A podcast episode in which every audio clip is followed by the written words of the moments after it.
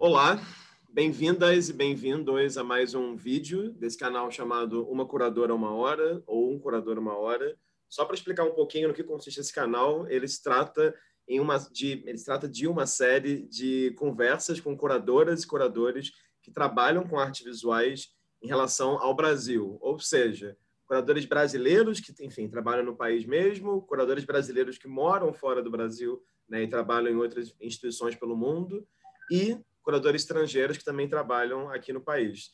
Então, esse canal, né, esse arquivo também preza, de certo modo, pela diversidade de gerações, de regiões do Brasil, de interesses e de práticas. Né? Então, uma tentativa de pensar algumas múltiplas histórias da curadoria de artes visuais no país.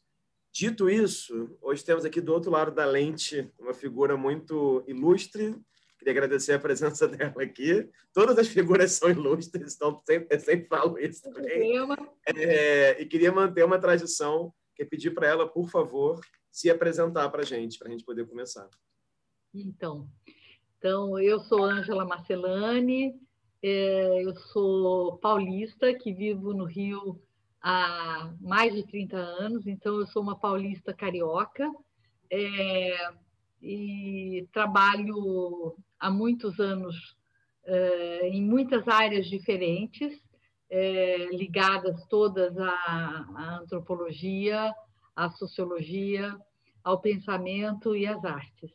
Então, tenho feito, assim, ao longo da minha trajetória, eu já, já quis ser muitas, já quis exercer e já exerci muitas identidades, das minhas múltiplas identidades, e, e no momento a principal delas talvez seja o fato de ser a curadora, a diretora do Museu Casa do Pontal, no Rio de Janeiro. O Museu Casa do Pontal eh, fica no Rio de Janeiro, é o maior museu de arte popular do Brasil, na exposição é, de longa duração dele, ele apresenta cerca de 4 mil obras, 3.500, 4 mil obras, e tem uma coincidência incrível, que esse museu está hoje, no dia, no dia em que a gente está fazendo essa gravação, o museu está é, finalizando a sua, a sua vida na sua, no território onde ele nasceu na sua sede própria. Então, com isso, a gente tá, tem alguma coisa assim também muito forte nesse momento, que a gente está deixando uma sede indo para uma sede nova, com muita alegria, que é uma sede fantástica, maravilhosa, mas, ao mesmo tempo, estamos deixando um espaço onde nós ficamos nos últimos 44 anos. Uau, ótimo, Ângela. Obrigado, enfim, obrigado por conceder essa entrevista nesse dia também, que é tão simbólico, e a gente já vai falar, claro, sobre todas as lutas né, desses 44 anos do, do museu e as perspectivas do, de futuro também. É, e queria, na verdade, enfim, voltar para um aspecto da sua vida que você falou muito brevemente. Você falou no começo que você é uma paulista carioca, né? Então, eu queria que você comentasse um pouco, antes da, da sua entrada na universidade, né? Como é que se deu essa sua relação com uma certa ideia de artes? Porque, por exemplo, Muitas pessoas que eu entrevistei comentaram que na adolescência na infância desenvolveram uma cinefilia, outros tinham uma relação com a literatura, outros com a música, tem gente que fez dança, então queria entender assim, nesse começo da sua vida, né, você já conseguiu, já conseguia perceber que se interessava por arte no sentido amplo, teve algum acontecimento, enfim, como é que era essa sua relação com, com, a, com essa área, digamos? Olha, eu, na verdade, durante os primeiros anos de minha vida, eu morei, é, até fazer 16 anos, eu morei dois anos em cada cidade do Brasil. E com isso, a gente viajou muito. Então, morei em São Paulo, em Bauru, Marília, morei no Paraná, em Arapongas, Londrina, é, Iguaraçu, morei em Santos, morei em Campo Grande, é, Brasília, passei minha adolescência em Brasília. Então, é, na verdade, eu tive assim uma vida meio nômade, meio itinerante. E, e a gente, é, tanto por parte de pai, que meu pai é de uma família de professores, como por parte da minha mãe, tinham tios importantes artistas. Então, uh, tios importantes familiarmente, mas que tinham uma dimensão artística muito forte. Então, nós tínhamos muitas tintas e era uma atividade permanente ficar pintando, desenhando, escolhendo obras e, vendo obras uh, da história da arte. Então foi assim, a gente teve uma iniciação em artes plásticas familiar, né? Uhum. Uh, mas sem assim achar que isso vai ser, isso vai dar em alguma coisa. Mas uh, pelo pelo dia a dia, é, era uma, uma geração assim, foi uma não era muito comum naquele momento, né? Que era muito mais música na minha geração, mas a gente teve uma forte iniciação em artes plásticas. Eu tinha um tio que era é, psiquiatra, foi, do, foi diretor do Hospital Engenho de Dentro, aqui no Rio, e ele foi uma das pessoas que introduziu as comunidades terapêuticas, que é essa ideia de, de quebrar os muros né, da, da, das instituições asilares. Então, esse tio era pintor, era psiquiatra e era pintor também, e eu tinha uma tia em São Paulo, que era paisagista, tia Ruth, eh, fazia eh, paisagismo assim, em, em várias cidades, um paisagismo de cidade mesmo, urbano. E ela também era pintora e também eh, pintava coisas para vender em momentos que ela ficava muito sem dinheiro, pintava é, tecidos e colchas e coisas assim. Então, isso era o normal na família, essa relação foi uma, foi uma relação bem naturalizada. Não, que ótimo. É... Enfim, bacana saber sobre esse aspecto, porque, claro, não, não, não poderia suspeitar disso. É... Agora, claro, possivelmente, então, essa relação com, com as artes visuais, como você acabou de falar aí, também contribuiu com a sua escolha por ter feito educação artística na atual, no que seria a Unesp hoje em dia, né? Que você estudou lá então, em 74 e 76, né? É, aconteceu uma coisa muito engraçada, porque eu não sabia o que eu queria fazer, eu queria fazer medicina. E eu fui para eu fui fazer um, um, curso de enfermagem, achei que tinha tudo a ver e comigo. E, e meus pais tinham se mudado para uh, para o Mato Grosso, para Campo Grande. E eu então resolvi que eu faria faculdade de medicina lá. Só que eu passei para uma por um projeto que existia, chamava Projeto Rondon, que levava universitários para as regiões amazônicas, né, da ditadura militar. E no, no treinamento para esse projeto, eu fui a trabalhar numa ala de, no hospital, no hospital de, de Bauru, numa ala que tinham muitos agricultores com, com câncer por conta dos, do, das, da, dos, é, das drogas é, é, agrícolas, né? E aquilo me impactou muito, que eram pessoas muito saudáveis, muito fortes. E, e aí, quando eu fui para a prática, eu falei, não, não quero isso. E eu não gostei daquela experiência, foi uma experiência muito difícil é, para mim, e eu de, nem fui para o Projeto Rondon, nem fui para a Amazônia e tal, e aí eu mudei, diária. Eu fui trabalhar com aquilo que eu já fazia normalmente, que era desenhar, pintar, fazia em casa. Diziam que eu tinha jeito para isso, porque sempre tem essa história, né? Ah, tem jeito. Ah, desenha para mim uma rosa, faz não sei o quê para o cartaz, aquelas coisas. Aí fui trabalhar numa agência, fui trabalhar com muito jovem, com 15 anos, numa agência de publicidade, e eu era trabalhei na área de criação. Com 16 anos eu já estava trabalhando na área de criação e, e, foi muito importante porque eu era um fotógrafo que era o, o, dono da agência e eram arquitetos que faziam parte. Então eu já entrei assim nesse ambiente bem rico, bem estimulante e fui trabalhar com, com essa parte de criação. E... Uhum. Agora, é, o que eu fiquei curioso em saber, então, é, claro, você faz a graduação e aí, é, enfim, se, se, se quiser contar um pouquinho é, também como é que foi esse processo da graduação, acho que é legal.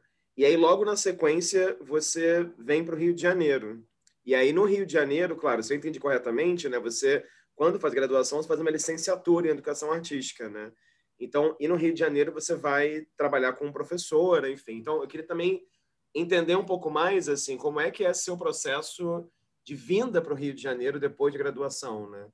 É, na verdade, eu não fiz educação artística. Eu, sou, ah, eu tenho esse diploma, eu sou a primeira turma que recebeu esse diploma. Foi uma, uma estratégia institucional.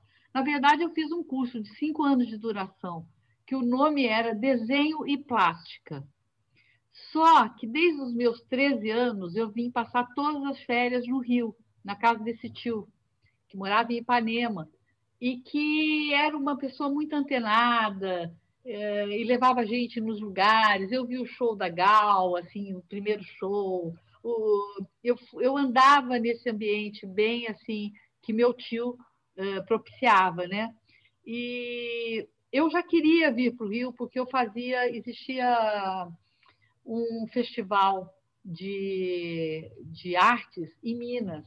E eu ia todo ano para esse festival de artes em Minas, que era julho, Festival de Inverno de Minas Gerais. E lá eu comecei a fazer, eu já participava de grupos de teatros amadores. Então, com uns 19, 18, não, 17 anos ou 18, porque eu chego no Rio com 19 para 20, uhum. definitivo. Mas eu vou para. Eu já estava trabalhando, de dia eu trabalhava na prefeitura, na assessoria de imprensa da prefeitura, de, de noite eu estudava, e depois da faculdade eu era uh, programadora visual do SESC de Bauru. Então, eu fazia tudo à mão, aqueles cartazes, a abertura, o que, que tinha, porque no dia seguinte de manhã, quando abria, as pessoas viam, eu tinha recortado, feito aquelas coisas assim para a parte visual. E eu ia muito para Minas. E em Minas eu, eu comecei a me interessar fortemente por teatro. Então, é, chegou num certo momento que eles perguntaram, faltava seis meses para eu me formar. Quem quiser se formar agora, sai com um, um, um, diploma de licenciatura curta e vocês vão ser a primeira turma no Brasil. Aí eu queria vir embora para o Rio, chutei o balde de terminar os cinco anos e fiz, eh, aceitei esse diploma. Então eu peguei esse diploma, descobri no Rio o que era licenciatura curta, eu não fazia ideia do que era isso. Mas eu vim para o Rio, pra, eu fiz uma escola, eu, eu prestei o um exame na USP lá para a escola de teatro uh, e prestei aqui no Rio, na Unirio. Mas havia a melhor escola de teatro naquele momento no Rio, que era a Escola de Teatro Martins Pena, que era dirigida pelo Klaus Viana e pelo Amir Haddad. E tinham professores do mundo todo. Tinha gente, uh, tinha gente da França, tinha gente do Chile, da Argentina, do Uruguai, de Moçambique. Então, se imagina 1976 você tendo assim, esse elenco de professores, a Graziela Figueiredo, uma super dançarina, gente maravilhosa. É, e eu, então, vou nesse, nessa escola, presto o exame, não sei o que, que, era, eu presto alguma coisa, que tinha que sair o nome da gente, assim, é, se, se você foi aprovado ou não, fui aprovada e, e comecei, vim fazer teatro no Rio. Por isso que eu vim para o Rio. E para me sustentar, eu, uh, e não só para me sustentar, porque eu gostava mesmo, acreditava, sempre acreditei, até hoje acredito muito em educação, sou completamente mobilizada pela questão da educação, é, é uma coisa que me, me toca, assim, pessoalmente, de, de muitas maneiras. Então, eu fui fazer a, a fui ser professora, e aí fiz, fiz vários concursos, passei, abandonei, fiz de novo. Então, eu, eu ingressei como professora várias vezes. Eu, eu, ingressei cinco vezes no sistema público e pedi uhum. demissão, saí, fui fazer outra coisa, depois voltei, aquelas coisas assim, bem Não, mas é, mas é impressionante, né? Porque você tem, enfim, é interessante, a gente vai falar daqui a pouco sobre isso, que você passa por todas as artes, na verdade, né? Artes visuais e teatro e. Música não, é a única tristeza. Mas dá tempo, tem, tem que fazer dá alguma tempo. coisa com música ainda. Não, eu te perguntar justamente sobre isso, Ângela. É, sobre, claro, essa sua relação com a educação, né? Porque você dá aula, depois, no seu currículo, pelo menos, fala da sua relação com o CIEP entre 86 e 89 e claro, né, o, o, Museu do Pontal, e não só o museu, né, toda a sua trajetória, na verdade, é, a educação perpassa de alguma, de alguma maneira, né? Eu queria que você comentasse um pouquinho, eu sei que é uma pergunta que pode parecer muito ampla, né, mas como é que você enxerga essa relação entre educação e artes visuais? Então, como eu fiz, eu passei minha adolescência em Brasília, eu estudei no que seria o equivalente do CIEP, criado pelo Darcy Ribeiro, em Brasília, que é, é, é, era escola de, pública de tempo integral. E isso foi definitivamente importante na minha vida, porque eu passava o dia inteiro numa escola genial, que eu adorava, com professores incríveis, do Pedro II, do Rio, que tinham sido transferidos para Brasília. Era um período terrível de ditadura militar, era um período de muita. Mas eu, é, de alguma forma, é, não percebia tanto esse, essa situação, eu não era, embora embora tanto esse meu tio tenha sido tenha vivido problemas graves, como essa minha tia pintora também, foram ambos uh, tiveram problemas sérios e uma outra tia minha que é educadora é, também tiveram assim foram essa outra tia foi torturada, foi presa, mas é, talvez até por isso a minha família protegeu meu pai, minha mãe, não queriam que a gente é, pensasse muito a questão política. Então a vida em Brasília para mim foi uma vida assim de mergulho nas artes, né? Na literatura e, e no teatro. Então é, a gente fazia a gente tinha muito estímulo para, para o trabalho muito literário, talvez uma, uma forte vertente literária. É, também eu comecei a dar aula de francês para os colegas, porque eu, eu me interessei por uma questão de se interessar mesmo e parecia que eu tinha jeito. Depois, mais tarde, eu fui ver que eu não tinha jeito para línguas, mas demorei para perceber isso. E, enfim, então eu acho que essa experiência, quando o Brizola propôs, é, propôs a criação dos CIEPs, o, o Darcy Ribeiro e tudo, aquilo foi impressionante para mim. Foi uma experiência que eu me dediquei assim de corpo e alma. Eu, eu entrei assim como uma militância política também, com uma consciência clara de que eu queria, porque a gente não ganhava muito, ganhava pouco, era difícil. Eu com filhos para criar, então, era uma situação assim. Ocupar, ao mesmo tempo eu era roteirista de cinema já, fazia roteiros para vários filmes. Então, eu tinha uma vida assim. Também pintava, desenhava, uh, ganhava, por exemplo, eu trocava as consultas médicas todas por desenhos, eh, por pintura. É, era uma, era uma assim, a gente se virava. Vida de artista assim nunca é uma vida fácil, né? É uma vida sempre cheia de muitos. Você, você se desenvolve assim muitas habilidades até por conta da realidade mesmo para poder fazer dar conta da vida, né? Então, é, eu gostei muito de trabalhar no CIEP, adorava, achava uma coisa incrível, foi uma experiência fascinante.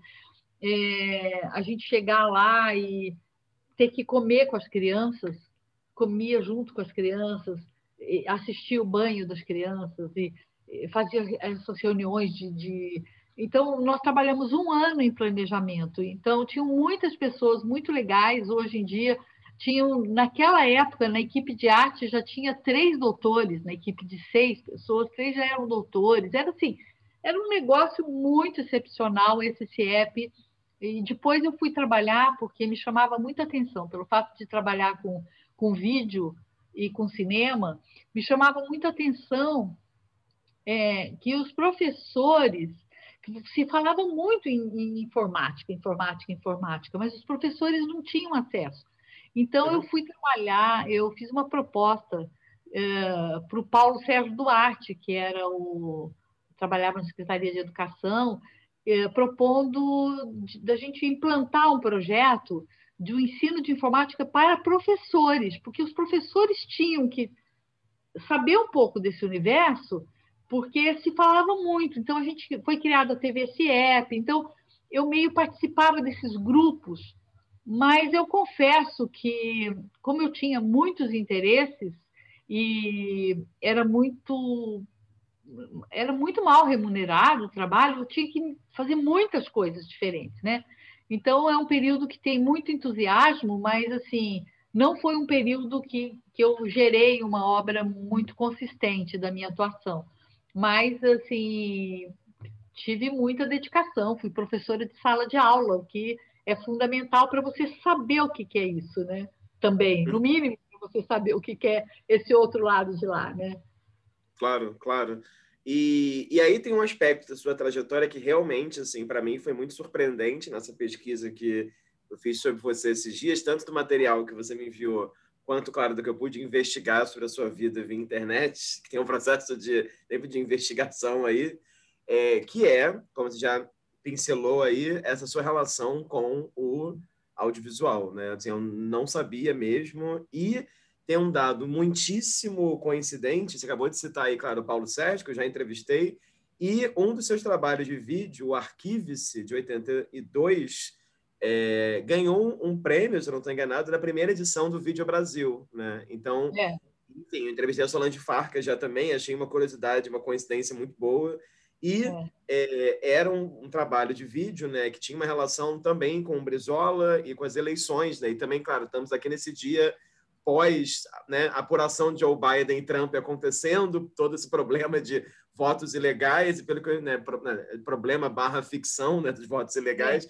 E o seu vídeo, se eu entendi corretamente, que você dirigiu junto com o Gui, né, Van de Beek, me, me parece que tem também essa relação com o, a, a contagem de votos. Né? Então, assim, eu queria, resumindo, que você comentasse um pouquinho, Ângela, sobre essa sua relação com o audiovisual, porque se eu entendi corretamente, muito da sua atuação como diretora, né, dos anos 80 para cá, tem uma relação explícita com o cinema documentário, né? Então, eu queria que você falasse um pouco como é que foi isso. Como é, é que é isso? Né?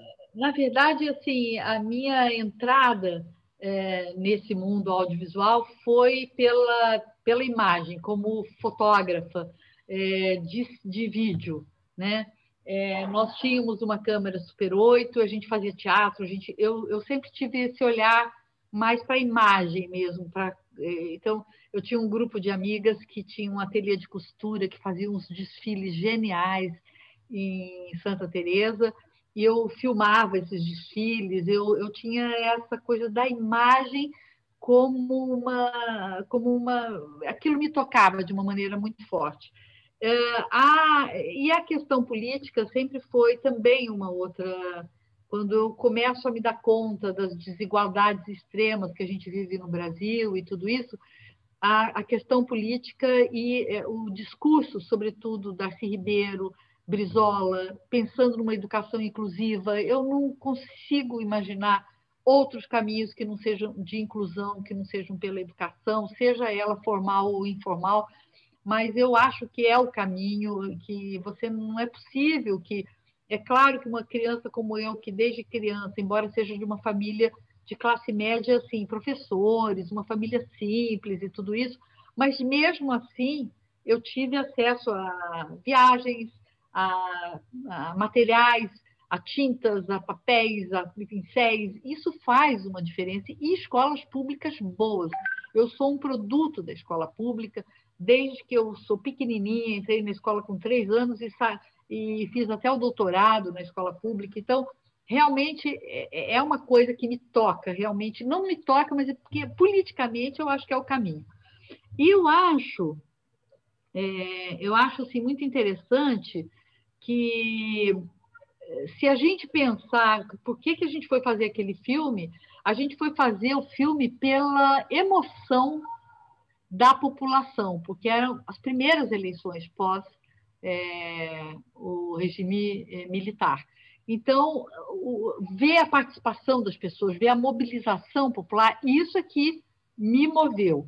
É, teve uma junção, porque o melhor amigo do Gui, um dos melhores amigos, é, tinha chegado dos Estados Unidos com uma câmera grande, profissional.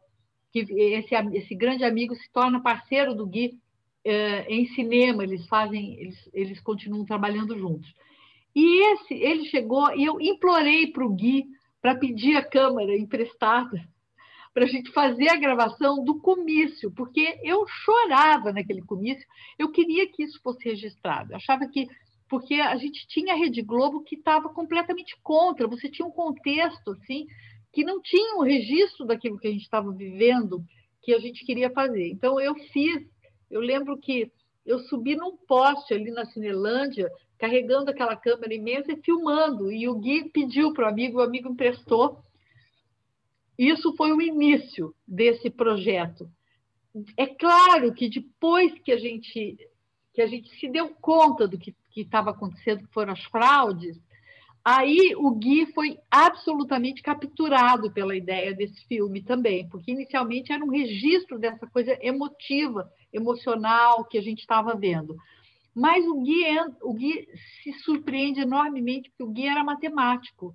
E o Gui, ele, ele começa a ver que está tendo alguma coisa na manipulação dos números. E, e, esse é o filme que a gente acaba fazendo. Quer dizer, tem momentos, a gente, lógico, fez um. É, tínhamos vários amigos na assessoria de imprensa do Brizola, da campanha do Brizola, e essas pessoas da assessoria de imprensa nos ajudavam, dizendo para onde a gente tinha que ir, é, onde teriam coisas acontecendo e tal. Então, nós acompanhamos, então, não só quando a gente soube que teriam as fraudes nas eleições, porque foi anunciado antes que teriam as fraudes, porque foi descoberto antes que teriam as fraudes. Então, a gente ia para lugares para filmar pessoas, as, as, urnas que eram deslacradas enfiavam outros votos. Então, foi um negócio assim. Foi o primeiro registro, seguramente, no Brasil, dessa, dessa, dessa fraude, é, usando a internet, usando uh, essas. Uh, uh, não a internet, mas a, a, informática. Foi o primeiro uhum. registro. Tem uma coisa que eu fiquei pensando aqui na sua trajetória, e aí, aí vai ser um momento meio terapeuta meu, sei lá, é porque assim, eu achei interessante ver, e agora já para a gente também começar a falar sobre o, o, museu, que quando a gente, quando eu pego os filmes, pelo menos o material que eu pude encontrar, né, de referência dos filmes e que está no seu currículo também, tem o Arquive-se, tem o Atobar, depois tem Terra Queimada de Sangue, depois mais para frente, né, um pouquinho mais para frente, tem o Dinheiro Invisível, é, sobre trabalho informal no Rio, tem o Porquê Cesárea, que você comentou aí né, um pouco, e eu comecei a achar interessante, claro, como que todos esses trabalhos de vídeo têm essa, esse diálogo, claro, com a ideia de documentário, e tem um diálogo também com uma ideia, eu vou usar essa palavra ruim, você sabe que é uma palavra ruim, mas uma ideia assim de, entre aspas, é, realidade brasileira, entre largas aspas, assim, sabe? Assim, tem uma ideia, assim, sei lá, um, um trabalho como Dinheiro Invisível, sobre trabalho, né, assim, informal, é, eu fiquei viajando aqui na minha cabeça como que isso, de certa maneira, de uma maneira, assim, muito torta ou não, se encontra um pouco com uma certa noção que é um pouco a base do museu, né, de arte popular, digamos assim. Ou seja, me parece que o seu olhar e o do Gui também, né? enfim, e mesmo você trabalhando sem ele, como videasta nesse momento a gente está falando dos anos 80, tinha uma relação com uma ideia de realidade nacional, com uma ideia de política, com uma ideia de povo, entre largas aspas também. E aí eu achei interessante ver que logo na sequência né, dessa experiência aqui com, com os vídeos, é, entre 92 e 96, você faz um mestrado sobre a, a coleção do Pontal, e aí, pelo que eu entendi do seu currículo também, em 96 você começa a trabalhar oficialmente é, no museu. Então, eu queria que você comentasse um pouco, Ângela, sobre essa passagem. Isso eu, é, tirando conclusões, assim, claro, que eu quero que você me conte sobre isso. Essa passagem de ser alguém que acompanhava ali o, o museu é, e a família também, e depois esse, esse momento que você trabalha oficialmente no museu, né? Como é que, como é que foi isso? Olha, foi um mero, foi um grande acaso, na verdade, porque quando eu conheci o Gui, eu já tinha sido assim, eu já era uma pessoa, é, pelo fato de trabalhar na assessoria de imprensa de uma prefeitura, de uma cidade média e tal, eu é, fui júri do carnaval, fui júri de festival de cavalhadas, fui, eu, eu tinha um contato muito forte, um dos trabalhos de final de curso meu, TCC hoje, que se chama, era sobre justamente as cavalhadas. Eu tinha um interesse muito grande por essas manifestações, festas populares. É, sempre gostei muito também do catolicismo popular. Eu sempre fui uma pessoa apaixonada por aquela coisa dos. Eu, eu, eu vivi isso, eu vivia a, rua enfeitada, as, as, músicas e esse, esse universo assim muito forte é uma coisa que se conecta, que está comigo, né? o Gui, o encontro meu com o Gui, o Gui voltava. É, o Gui tinha feito mestrado em matemática, doutorado no Courant, que é nos Estados Unidos. De lá ele foi para a França, porque ele não defendeu a tese de doutorado, ele se achava muito velho, aos 24 ou 25 anos, para fazer alguma diferença na matemática do mundo. Eu só queria isso. Então ele falou: não, então não vou fazer uma diferença. É, ele entendia a matemática como uma coisa meio de atleta, um atletismo mental, uma coisa assim. Então ele abandona, vendo que ele não vai fazer uma coisa assim significativa, e vai fazer sociologia na França. Então faz ciências sociais lá, e ele se apaixona pelo Summer Hill, aquela escola de liberdade das crianças, de autogestão e tudo isso, e resolve voltar para o Brasil para ser professor. Presta o concurso, vai ser professor da UFRJ, mas ele queria ser professor de criança. E aí ele vai fazer teatro na Escola Martins Pena, onde a gente se encontra e já começa a namorar e pronto, nossa vida começa junto ali no teatro. Né?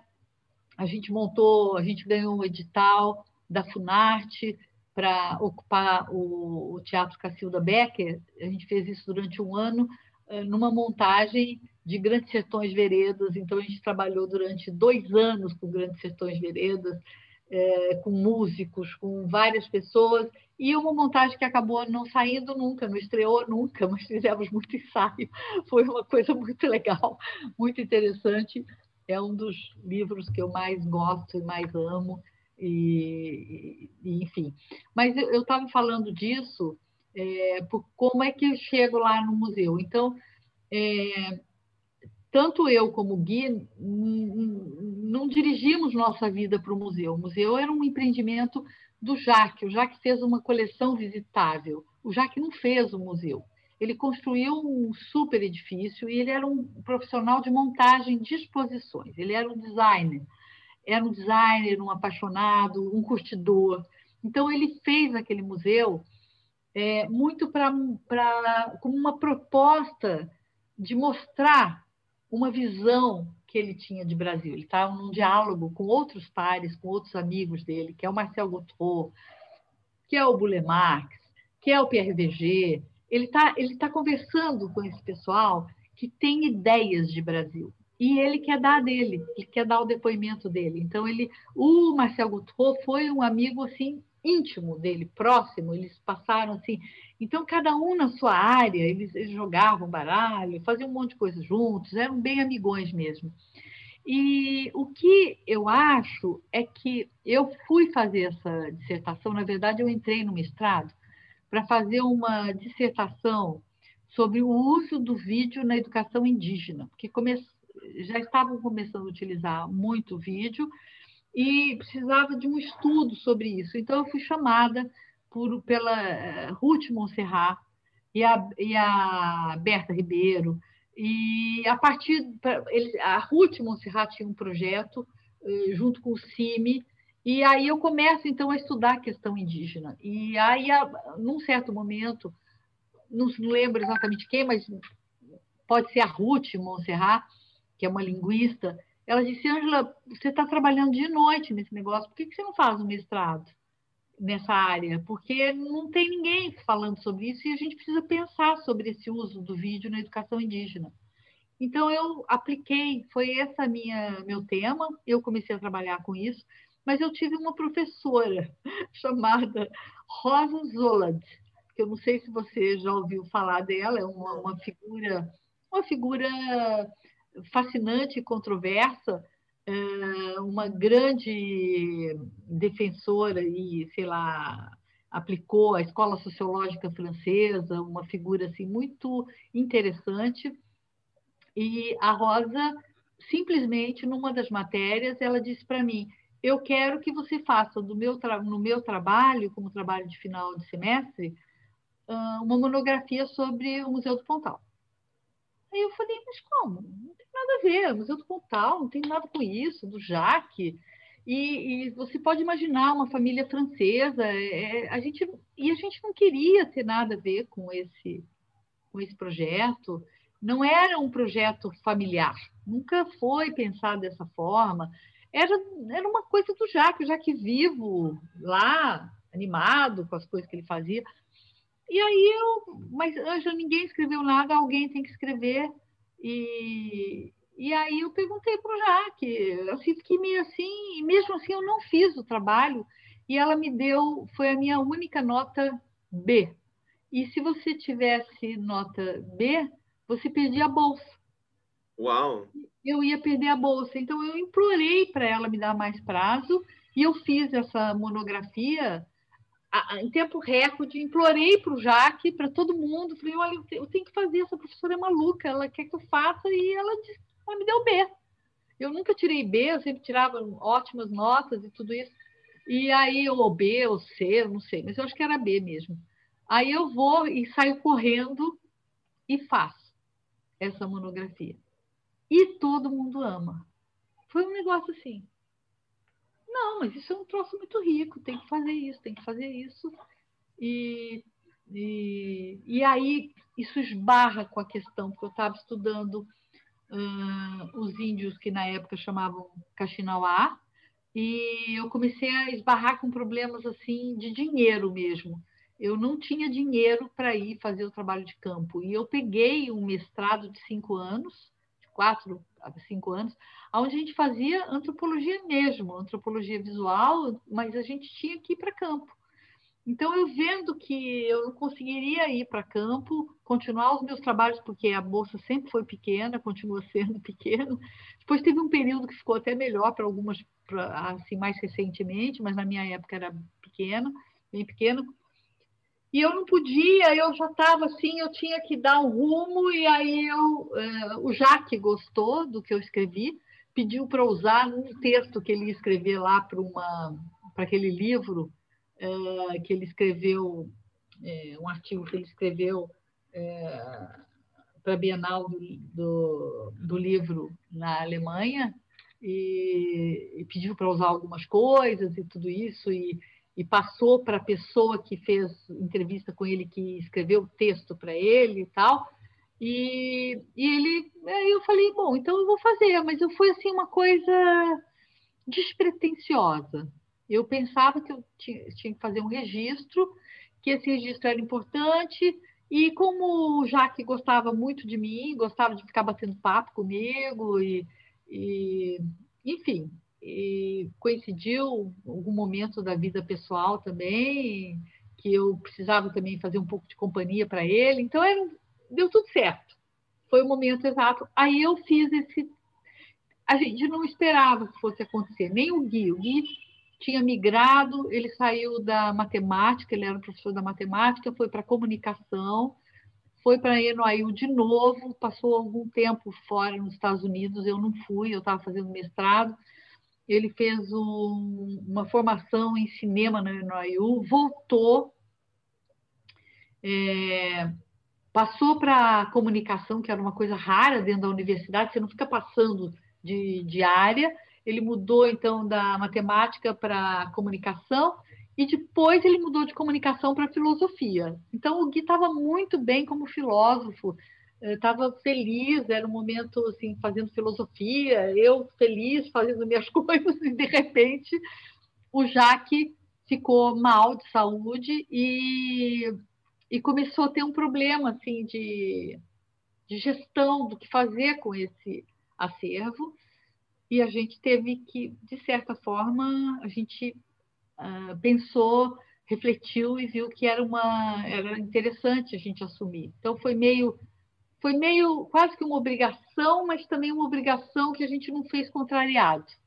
né? Uhum.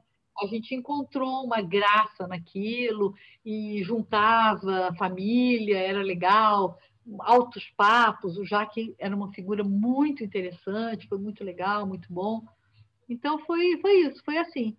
Aí coincide, então eu faço, eu já tinha a tese, a dissertação, aí eu eu também fui convidada, eu prestei, fiz uma aplicação para uma bolsa do governo francês para fazer um estágio em museus na França. E aí eu vou fazer esse estágio, que dura, eu acho que um mês ou dois meses, mas eu fico três meses lá, e era um estágio muito legal, porque estavam sendo desmontado o Museu de Artes e Tradições de Paris, que era, digamos, o espelho do Museu do Folclore, que se diferenciava do Museu do Pontal pela, por muitas razões, mas que, de certa forma, a inspiração visual, da cenografia, de tudo isso, era muito atrelada ao Museu de Artes e Tradições de Paris, ou do Museu do Folclore.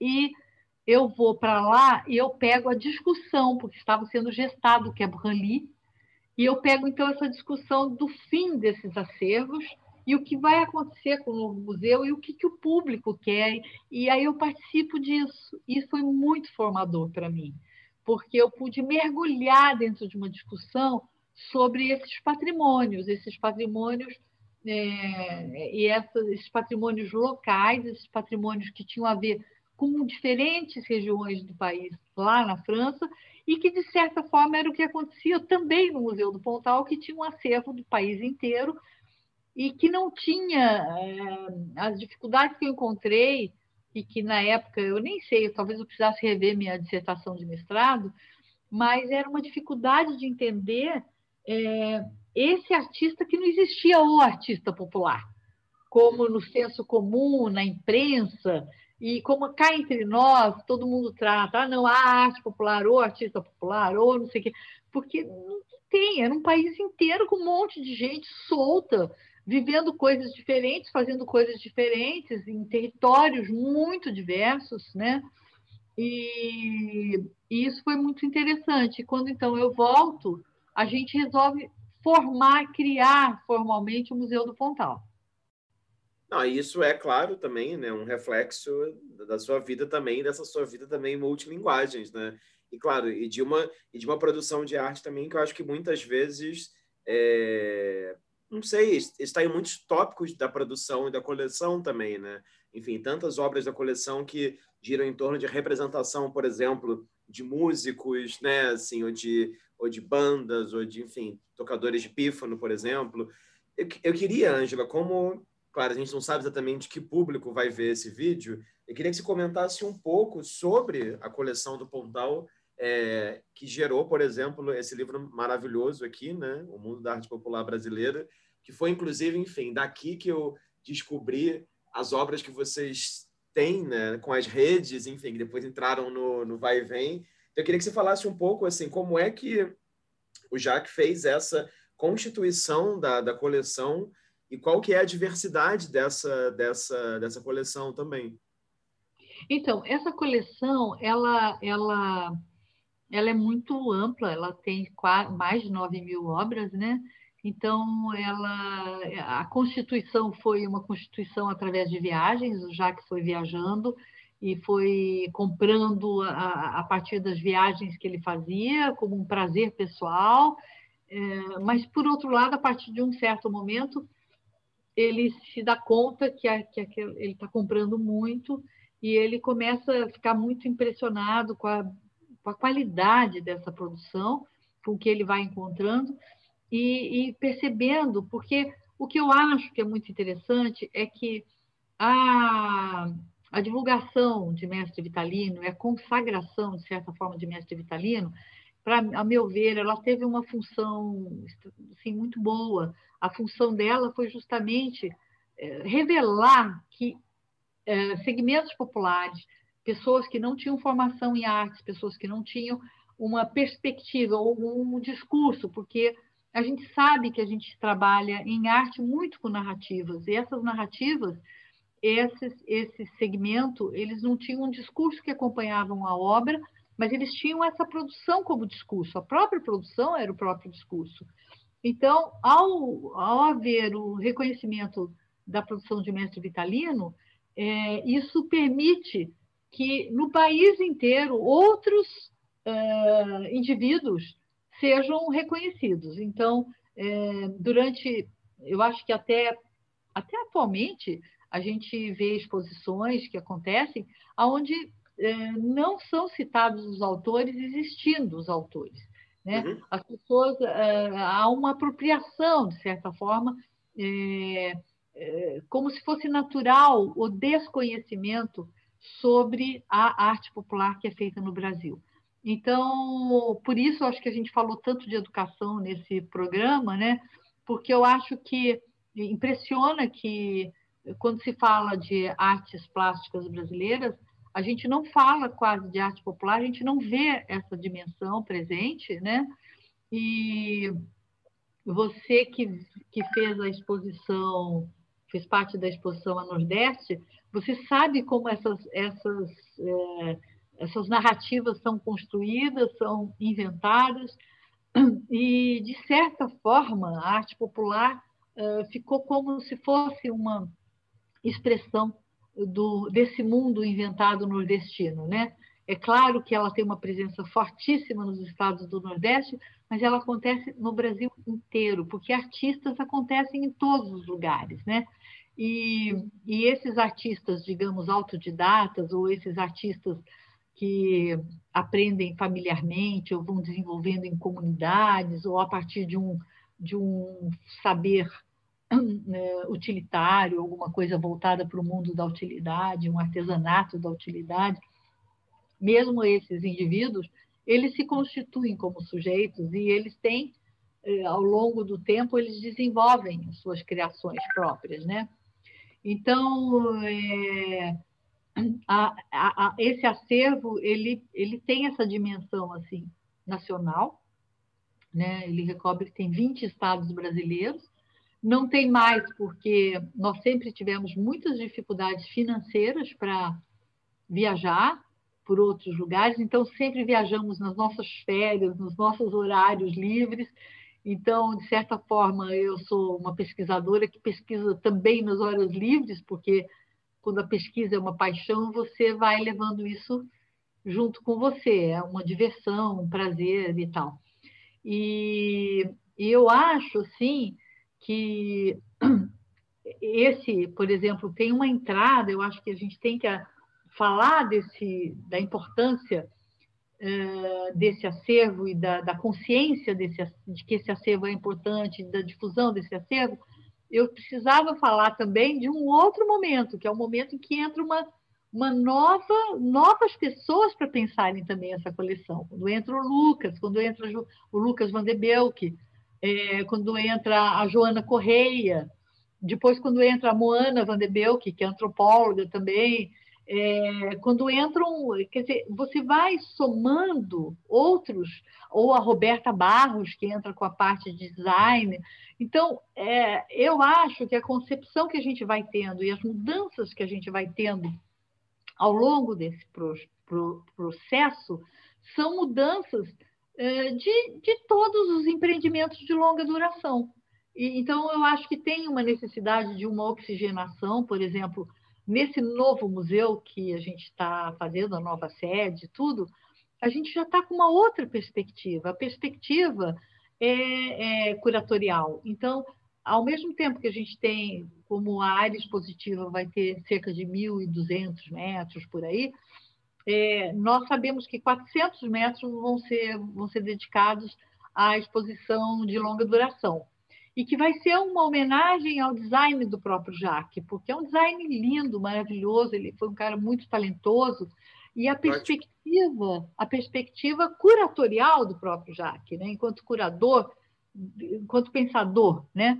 Mas os outros 600, 700 metros, nós já estamos estruturando de uma forma diferente, como áreas de exposições temporárias, aonde justamente pensando em convidar outros curadores, quer dizer, claro que a gente vai inaugurar com uma curadoria minha e junto com esses parceiros atuais, o Lucas, a Roberta, uh, outras pessoas que vão colaborar e tudo, mas o nosso projeto, a nossa perspectiva é justamente que outros olhares sobre essa coleção possam ser desenvolvidos e mostrados a partir de dentro, né? porque a gente já faz isso emprestando obras, como, por exemplo, você fez a sua pesquisa é, sobre as redes de dormir, então você vai, você pesquisa um pouco também nesse acervo, você leva algumas obras para sua exposição, ela acaba andando junto com outras exposições, né? É, a gente fez isso o tempo todo, tivemos sempre fazemos, é, é esse é um trabalho de um museu também, né? É poder fazer essas essas trocas, né? Mas o que, se, o que a gente está vendo com muita assim, alegria, muito entusiasmo, é pensar nesses novos curadores dentro da instituição, convidados para fazer uma área de, sei lá, 150 metros quadrados. Olha, uma exposição que, que ao mesmo tempo, não, não pensamos em nada uh, grande demais, que exija muitos recursos, mas a gente também pensa nessa variedade, nessa fazer com que essa diversidade de olhares que a gente fica exercitando o tempo todo, e, e eu, eu, lembro aqui que a diversidade faz parte da Constituição brasileira, né? o apoio à diversidade, né? que é uma coisa muito interessante, que, que, que, e ao mesmo tempo, ao pensar diversidade, nós temos que pensar também identidade, né? Porque ela está dentro da ideia de diversidade, está a ideia de identidade, dessas identidades plurais brasileiras, que hoje elas estão em plena ebulição visual, visual, se elas sempre existiram hoje, elas estão mais visíveis, e a gente quer aprofundar isso, a gente quer que isso seja muito visível no, nesse novo museu e contar com essas colaborações assim eh, curatoriais, abrindo essas perspectivas, né? Uhum. Porque Pode, eu acho. Não. É. Fala, fala. Não, porque eu acho que é isso. Eu acho que a gente, com, com o tempo, você. Claro que você tem a, a, a virtude do aprofundamento em certas temáticas, mas, ao mesmo tempo, você vai consolidando certos olhares. E tem algo muito interessante que eu vivo permanentemente hoje, no dia a dia do museu, que são essas novas gerações com, com as quais eu trabalho e que têm outros olhares. Né? O Lucas, ao mesmo tempo que ele é, é economista, mas ele é fotógrafo. Né? Então, é um, é um olhar de fotógrafo, é um olhar é, de pensando o mundo das artes também ali no seu cotidiano, né? Ou, ou mesmo a Roberta. Então, são deslocamentos que são possíveis, e, e isso eu acho sempre muito legal quando juntam essas perspectivas. Né? Você tem, é claro que o meu aprofundamento na temática, nas discussões, tem, essas, tem algumas vantagens e tem algumas desvantagens. Eu acho que a gente tem que lidar com as vantagens e tentar fazer com que elas eh, potencializem mesmo uh, esse olhar para essas novas gerações, né? porque são crianças que vão ver, são, é pensar esse país plural, esse país desigual, esse país que a gente vive, e, e pensar o que é ser artista né? nesse país. Né?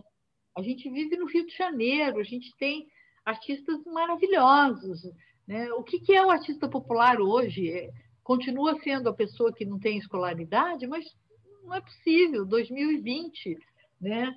É, o que será esse popular hoje? Porque o popular com o qual a gente lida é um popular com recorte sociológico, é aquele popular que não teve acesso à escolaridade plena, que pertence aos estratos economicamente mais pobres da população, né? são as vozes silenciadas, as vozes excluídas, são essas vozes que a gente está lidando. Né? E a gente está num outro momento de, de país, e eu acho que, como instituição, a gente tem que valorizar, supervalorizar esse momento, é, ampliando, é, porque você não pode. É, é, é, estamos no momento de sair da constatação. Eu acho que da constatação para a própria ação, né? Esses novos olhares eles têm que estar presentes dentro do, do próprio museu, dentro da instituição, né? É, eu queria falar aqui sobre algumas das curadorias que você assinou e queria voltar para, segundo o seu currículo, pelo menos, né, a primeira curadoria que você assinou em 99 na Casa França Brasil. Então, queria que você, enfim, aí é momento túnel do tempo, né? Queria que você comentasse um pouco como que foi a experiência e uma coisa que eu tenho perguntado para muitos curadores da sua geração, que é quando que você foi chamada de curadora a primeira vez? Se alguém te chamou, se você se proclamou enquanto curadora? Como é que foi é, esse processo do começo das suas curadorias no final dos anos 90? Olha, eu tenho impressão, eu estava na França quando aconteceu esse convite, eu estava vivendo essa experiência de imersão, e eu fiz essa imersão no Museu de Arte e Tradições, no Museu de Arte Moderna e no Louvre. Então, eu, eu estava assim, muito ativada é, para essas questões curatoriais. E além de ter uma transliteração, não sei se é esse o termo, mas é, eu, é, quando eu falava do meu trabalho, na França, as pessoas já, já me chamavam de curadora, na França. Ah, me apresentava, ela faz a curadoria. Porque era um, é, eu não era curadora nesse senso que nós temos hoje, mas eu era curadora no senso mais francês ligado ao mundo dos museus. Então, eu acho que essa primeira assinatura ela vem com essa marca dessa desse momento. E, e na verdade, é, o Jacques estava doente e não só não estava bem de saúde, mas ele estava ele é, não tinha dinheiro para fazer essa exposição e ele achou ele também estava muito triste com essa é, porque se imagine uma pessoa assim grande design, tudo isso, e tendo que fazer uma exposição muito sem recurso, quase zero de recurso. E é claro que uma pessoa, um, pessoas mais jovens como eu e o Gui, é, entendemos a, a, a, necessidade daquele momento, até porque é, você não podia se retirar do campo. Então, eu assumi assim essa responsabilidade temerária, é claro, bastante temerária, não tínhamos quase nenhum tostão, e foi feita essa exposição, e o Jaque até foi lá e tal, teve presente e tudo, e na montagem foi muito desafiador, porque é, por, pelo, pelo, pelo que tinha de backstage nessa história, né? Mas não uh, foi, foi assim foi desafiador e foi um compromisso. Eu, eu acho que eu estava me sentindo capacitada de fazer isso, né? Eu conheci uhum. o assunto, eu estava vendo muitas exposições, eu estava muito ativada, eu adorava o design do Jaque, eu, eu acho que durante muito tempo, eu acho que eu aprendi muito com ele, com o design dele, observando, é, é, entendendo, entendendo o que quer mostrar e o que, que se mostra quando se mostra. Então, a dimensão, assim, uma crítica enorme desse. Eu não gosto dessa estética do entulhamento, né? Mostra, mostra, mostra, mostra, mostra. Mas, ao mesmo tempo, eu acho que em alguns momentos, em alguns contextos, você tem que mostrar muito, porque as pessoas não sabem daquele assunto, né? Então, é, também entender que pelo design você consegue fazer algumas coisas bem interessantes, é, com, quando você tem muito a dizer e você tem pouco espaço. Então, eu fui aprendendo essas, essas estratégias, digamos, discursivas desse léxico ligado às exposições, a, ao design. Eu fui aprendendo isso com, com o Jaque, né? Agora, tem um dado também que me chama a atenção, não só no, no, no começo ali do museu, mas até hoje em dia mesmo, que é, é que muitas exposições que vocês fazem são itinerantes, né? Então, por exemplo, é, eu estava vendo aqui no seu currículo, tem essa é, que chama, por exemplo, Soltando os Bichos, né? Que é uma exposição que passou por vários lugares. E eu queria que você falasse um pouquinho, Angela, sobre esse desafio também de pensar projetos que são itinerantes, porque isso requer, isso, isso pede que você tenha uma certa ginga, digamos assim, né? para ir conseguindo é. adaptar os projetos. E eu sei também, por outro lado, que, como muitas vezes essa produção de arte popular né, lida, é, não sempre, mas muitas vezes, com uma escala que é menor, né, os objetos não são objetos de 10 metros de largura, às vezes são objetos né, assim, pequenos, é, isso também facilita, entre larguíssimas aspas, uma certa ideia de itinerância. Então, como eu acho que é um aspecto bacana né, do, do, fazer exposições, queria que você comentasse um pouco sobre esses desafios né, de pensar um projeto que itinera pelo Brasil ou pelo Rio de Janeiro. Né? É. Então, a gente tem vários tipos de exposições e vários tipos de itinerância. Né? Essa exposição Soltando os, os Bichos, ela é ela está muito focada, é, a perspectiva dela é educativa. Né? E isso significa o quê? significa sair, fazer com que os objetos saiam de uma ideia de que arte popular é tudo aquilo que alguém da sua família comprou, que ficou jogado em cima de alguma estante, ou que e que você a escola chama, pede e reúne peças quebradas, faltando braço, faltando e, e aquilo vira arte popular do Nordeste, o que você tem. Então, junto uma cabaça com alguma coisa, com uma escultura, e assim vai indo. Então, nós pensamos que essas exposições tinham que ter um custo baixo, elas não podiam ter um custo alto. E para elas, mas por outro lado, para fazer uma exposição bonita, você tinha que investir. Para elas se pagarem, elas tinham que ser itinerantes, porque assim daria um custo relativamente baixo para cada edição. E com isso, por exemplo, ah, quando a gente fez na ilha de Paquetá, soltando os bichos, para você imaginar a casa que a gente fez a exposição, que é um, um imóvel tombado e tudo isso importante, estava tão mau estado que nós chegamos e nós, com equipe, pintamos a casa para poder receber a exposição. É, pintamos, limpamos. E, então, assim, era um, é um, tem um lado meio assim de, um, de uma guerrilha cultural.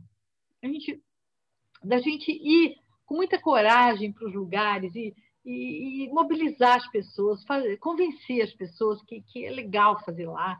Então, a gente ainda teve uh, abertura, a gente saiu da Praça 15 num barco com um, grupo, eu agora vou esquecer, Adriano Schneider, o grupo da, da Adriano Schneider, tocando, cantando e levando a exposição.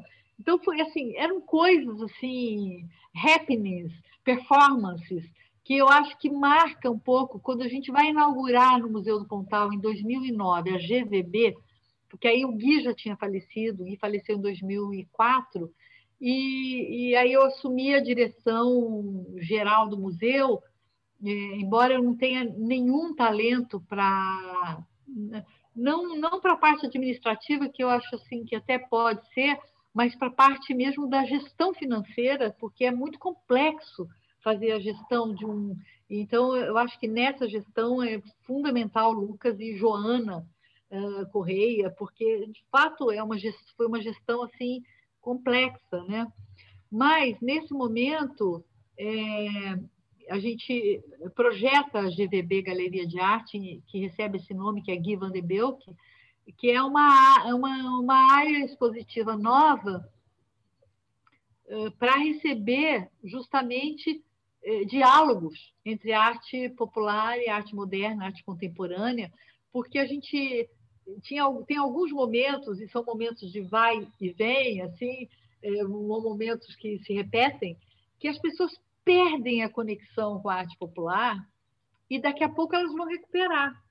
E você fica sem entrada para o público se interessar e entender. Elas perdem. É como se entrasse num senso comum que, bom, ah, você você, ah, eu trabalho no Museu do Pontal. Só faltava a pessoa perguntar, mas e o que você faz de trabalho? Porque é como se museu de arte popular, assim, umas esculturinhas, uma coisa assim. E o acervo tem obras de 200 quilos, obras de 100 quilos, obras de 70, obras enormes, gigantescas, instalações de 400 personagens, aquelas aquelas engenhocas que se movimentam. É um acervo tão diversificado, é uma riqueza tão grande que tem naquele acervo, é, coisas que você movimenta com a mão. Então, a parte cinética do acervo é super rico. A parte pictórica do acervo, matérica, você tem todos os tipos de materiais, você tem ferro, você tem uma produção em ferro enorme, você tem lata, você tem latão, folha de Flandres, cerâmica, madeira, é, é muita coisa. Então, quando a gente fez a GVB, foi justamente para propiciar esses diálogos e aprofundar esse caminho, que era esse caminho assim, bom, também na música a gente tem Luiz Gonzaga, uhum. mas a gente vai ter a releitura do Luiz Gonzaga.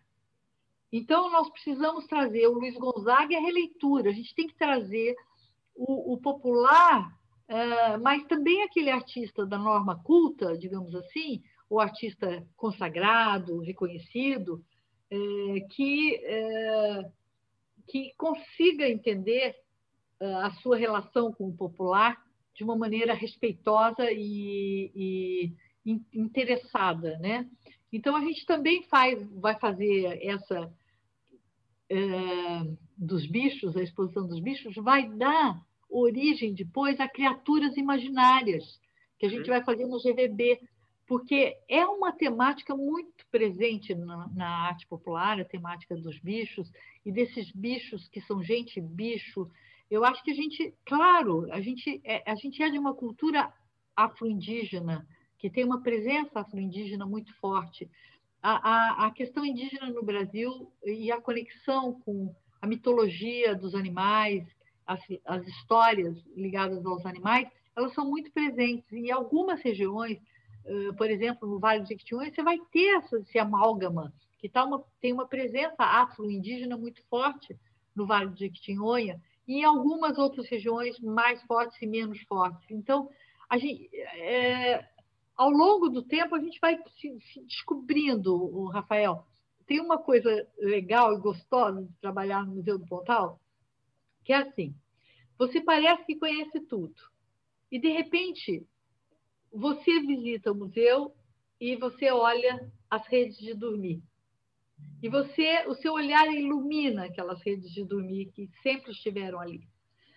E faz relações e conexões. Assim, é um acervo gigante de 9 mil obras. Então, a gente pode pensar tantas coisas.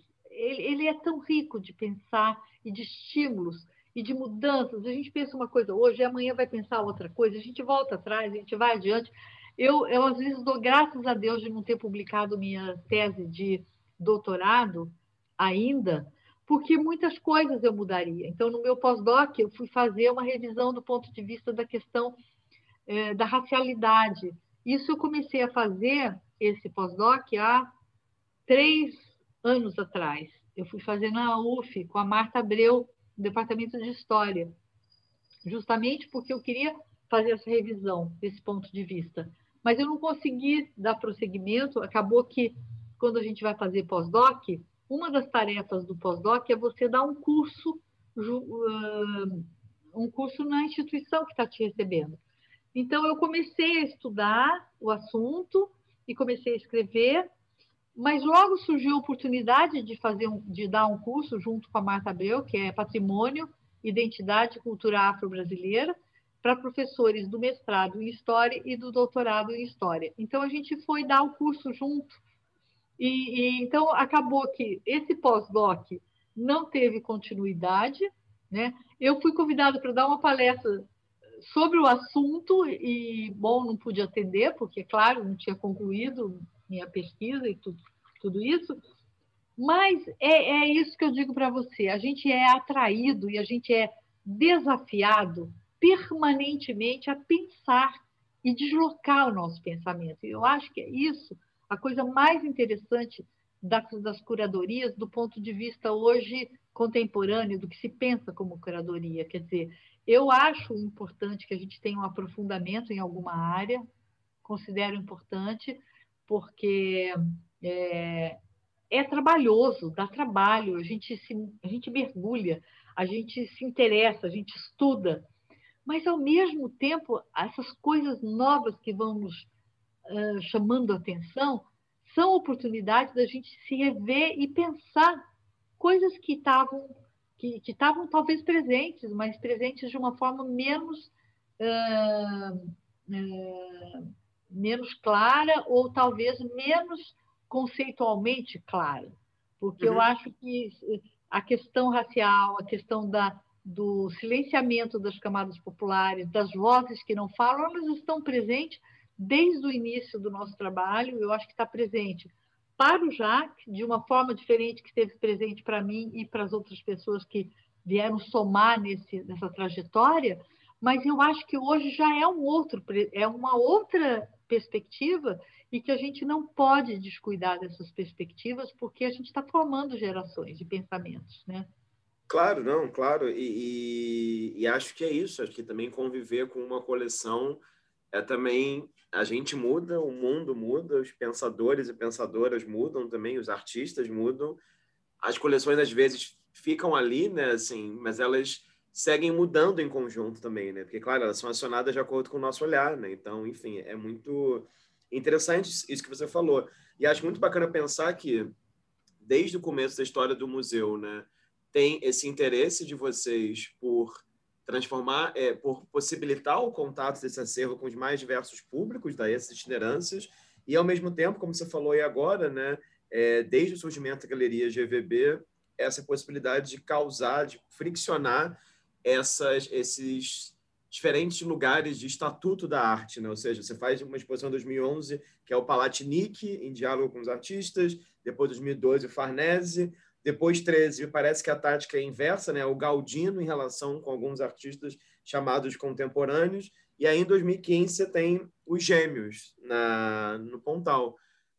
Queria que você comentasse, é, Ângela, sobre. Sim, você já comentou um pouquinho aí agora, mas queria que você falasse, não sei, sobre é, é, esses processos todos. É, e queria te fazer uma pergunta dentro disso, que é sobre esse próprio termo, né? Artista popular, porque, claro, muitos é um termo que ele.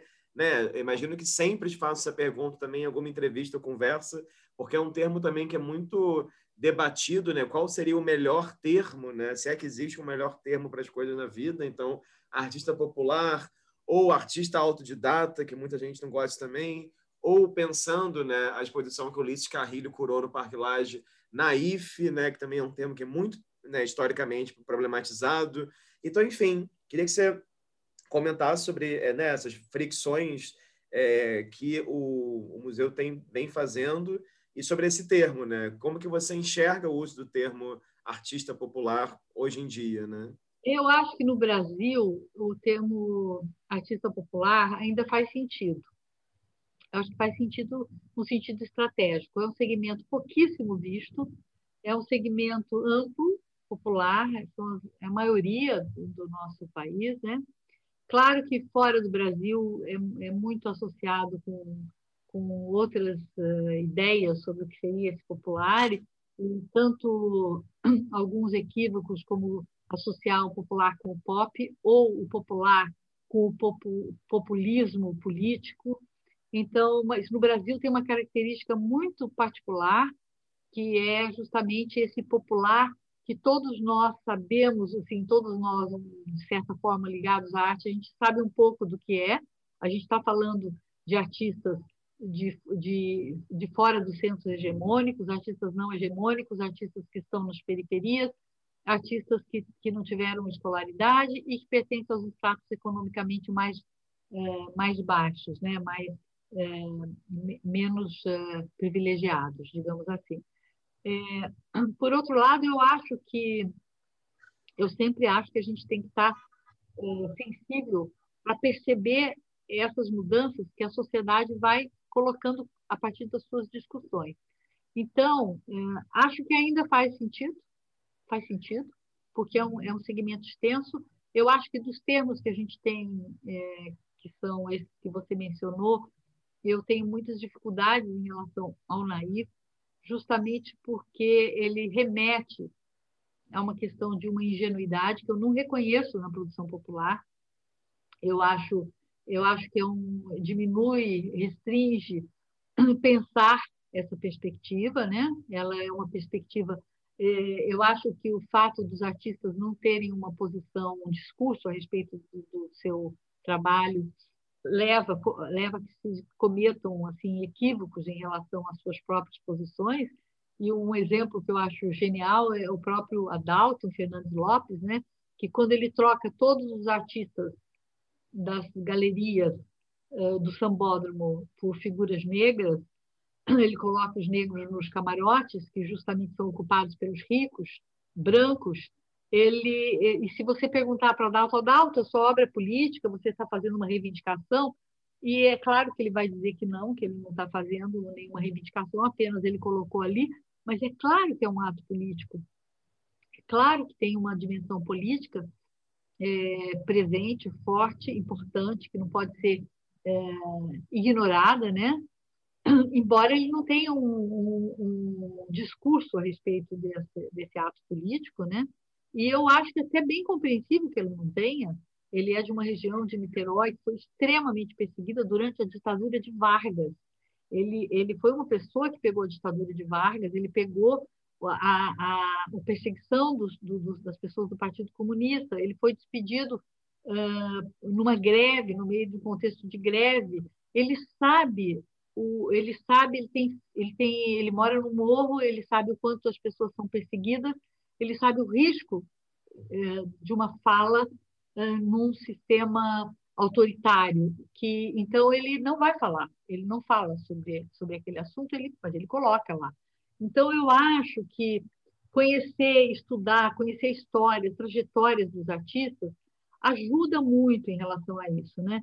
Ou, por exemplo, você vai conversar com algum artista que não se nomeia como artista e quando chega num certo momento a pessoa diz para você, olha, por favor, não fale que eu sou artista, porque eu tenho medo de perder a aposentadoria, porque eu sou eu sou artesão, porque o artesão tem aposentadoria, o artista não tem, né? Então, essas coisas todas, eu acho que são, é, são questões que você só aprende é, pesquisando, experienciando o campo, não é fazendo viagens é, curtas, mas eu acho que viajar é muito importante. Viagens curtas é melhor do que nenhuma viagem. É claro que conhecer é melhor do que tudo, conhecer as pessoas, mesmo relações mais superficiais, mas eu acho que é, tem, se, faz, se constrói, se tem uma certa construção em torno desses personagens e a gente tenta hum, construir menos, porque sempre a gente está construindo alguma coisa, porque estamos colocando algo de nós nessa narrativa que a gente faz sobre os artistas, né? Mesmo essa ideia de pensar Brasil, identidades plurais e tudo isso é, isso interessa quem, né? Diretamente. Interessa quem está lá querendo eu, a mim interessa essa discussão, né? Talvez como um pano de fundo, mas provavelmente não vai interessar muitos artistas, né? É, já que você falou, enfim, vamos falar então sobre é, projetos curatoriais que você fez, que são projetos curatoriais de fôlego, digamos assim, são projetos grandes, assim, porque acho interessante também. Tem três que me chamam a atenção é, e acho que eles dialogam, claro, porque são projetos que pensam também a coleção de formas diferentes. Um deles é um projeto um pouco mais antigo, o Brasil na Arte Popular, que você fez no Museu Nacional em Brasília, depois ele teve fora do Brasil também. Queria que você falasse um pouquinho sobre esse projeto e sobre os dois mais recentes, o Reinventar e o Fronteiras da Arte, né? Porque eu acho que é. são projetos que me parece também que é um, deve ser um desafio para você como curadora pensar assim, como selecionar, o que selecionar, que áreas a exposição vai ter, né? A gente pensa exposição geograficamente, pensa por tópicos, pensa historicamente, como é que você resolve essa setorização, né, de uma de uma exposição? Então, a exposição em Brasília, ela teve esse caráter de uma área mega gigante, a área, eu não lembro agora, eu não vou falar a metragem porque eu vou errar, mas era assim, mais, seguramente mais de mil metros a área expositiva e, e com uma ocupação muito, muito particular, aquela cúpula mega gigante, aquela iluminação, um prédio tombado, né? que a gente não podia fazer muita interferência naquele prédio e, ao mesmo tempo, a gente tendo uma oportunidade única de estar em Brasília, nessa, nessa sede é, da, do, do, do, poder político do país, é, levando uma, uma visão assim desse segmento. Então, eu acho que o que me animou, nos animou fortemente, foi falar desse, desse universo, levar esse universo e, e como ele se realizou no século no século uh, 20, né? Porque era um pouco século 20 também. Eu acho que foi 2010, eu não tenho certeza, ou 2012, mas 2010. 2010. Então a gente estava assim se despedindo do século 20, pensando que a arte popular já tinha constituído um, um, já era um patrimônio assim fortíssimo, né? E, e que isso deveria ser mostrado de uma forma digna. Então, a exposição em Brasília teve essa dimensão da gente levar, claro, num momento de um desafio assim, depois de viver é, um governo com olhar para os segmentos populares, né? E a gente muito é, feliz de saber que esse olhar existia, estava ali presente, né? É, e que a gente podia participar de alguma forma. Então a gente levou essa essa exposição, ela a ideia foi levar ao acervo um pouco de cada coisa e ao mesmo tempo mostrar que a arte popular existe em todo o território. Essa foi a perspectiva. Então, também tínhamos a ideia de contar um pouco a história desse museu, mas ainda não era muito claro como foi ficar claro que eu encontrei um jeito de contar essa história. Eu vou encontrar um jeito lá nas fronteiras da arte, criando um setor onde a gente faz uma linha do tempo, porque ao mesmo tempo o Museu do Pontal ele tem muitas áreas, ele faz seminários, ele faz encontros, ele faz formação, ele faz exposições, três tipos diferentes, as itinerantes, as permanentes, as, as itinerantes grandes, as médias, as internacionais, os apoios à pesquisa, os filmes. E isso não aparece na medida que a gente achava que deveria aparecer.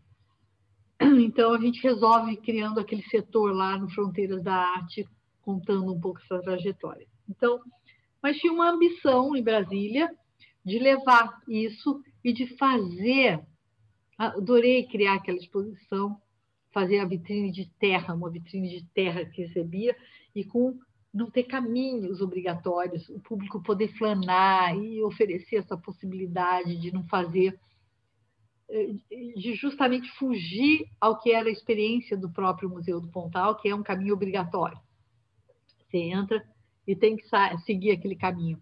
Então, eu quis oferecer essas possibilidades de leituras para o público, que o público pudesse entrar e ele próprio criar sua curadoria a partir dos percursos que ele fosse fazendo, né?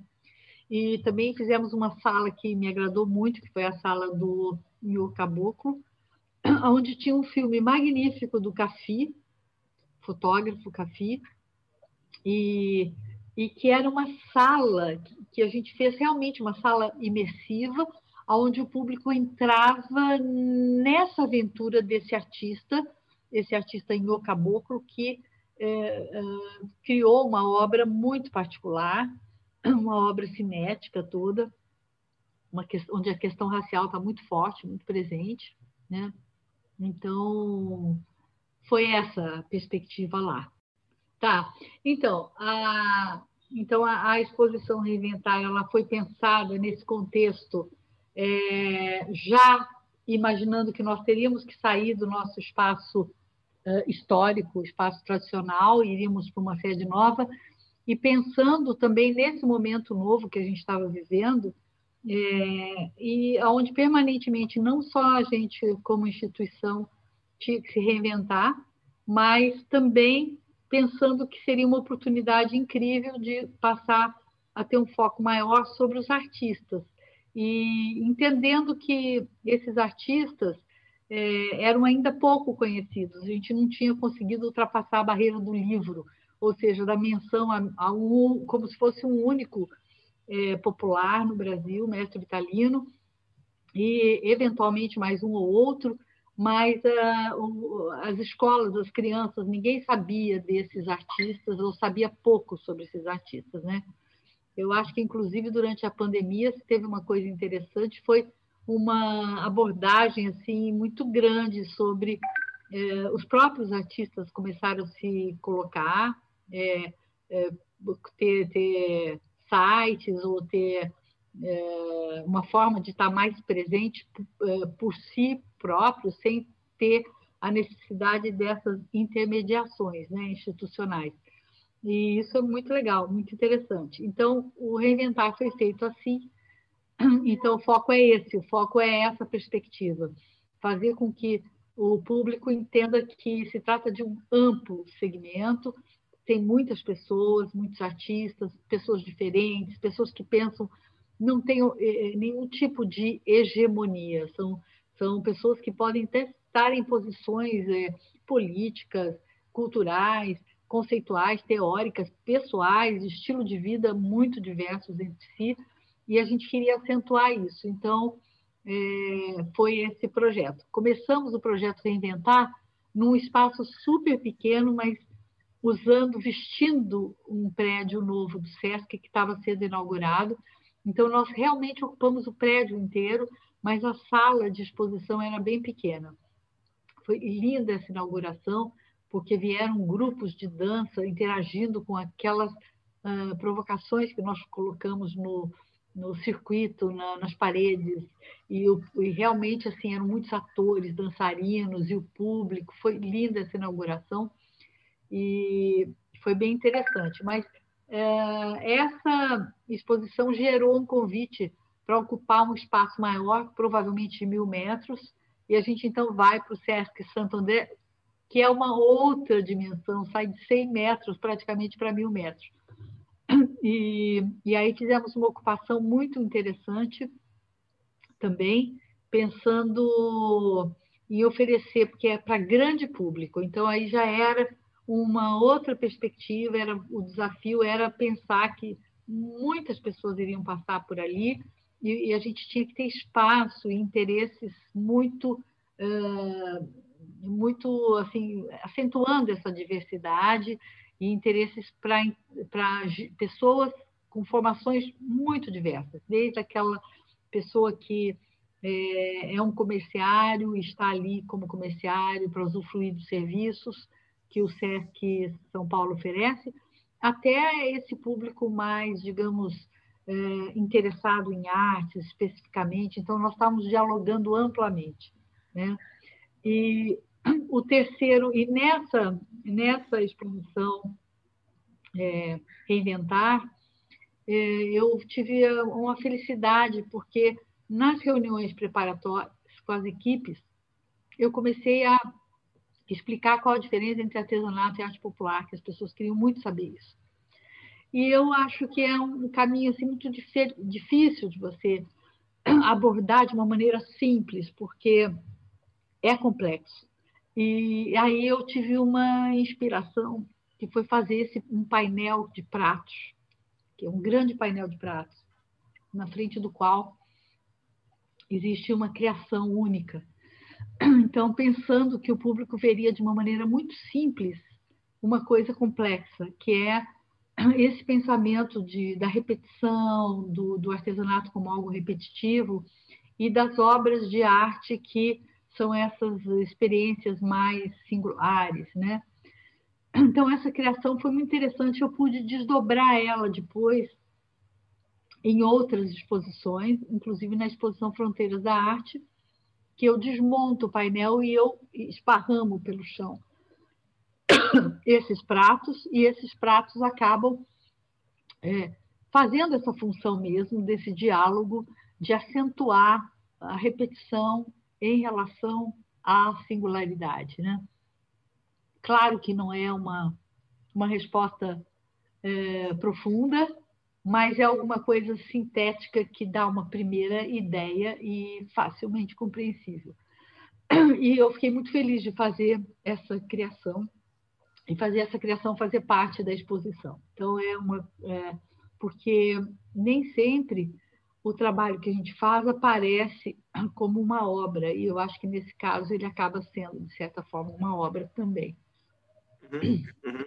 É, não, eu acho, eu só ia comentar isso, mas já que você já comentou aí, eu não vou nem te perguntar, porque eu acho interessante pensar como nas suas exposições essa ideia de expografia, né, ela não é essa expografia de nenhuma forma cubo branco, né? Ou seja, muitas vezes tem uso de cor, tem uso de vídeo, tem momentos de sala escura com focos, né?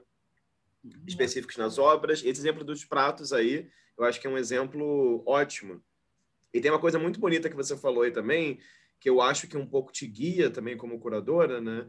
Que você falou ainda há pouco, você falou, ah, não, porque nesse projeto lá em Brasília, é, o público, o corpo do público podia andar livremente, né? Não tinha um, um roteiro.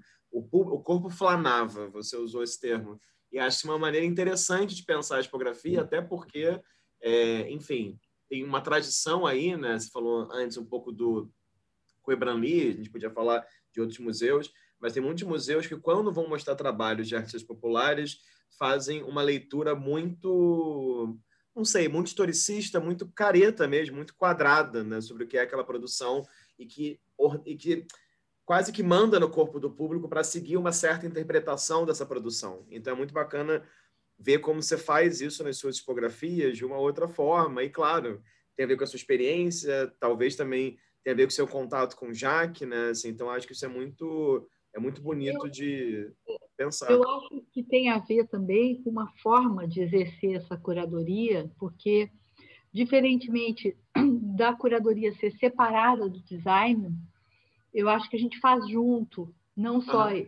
nesse caso dessas exposições foram feitas eu, o Lucas e a Roberta Barros. Então, realmente esse, esse trabalho nosso acaba sendo complementar.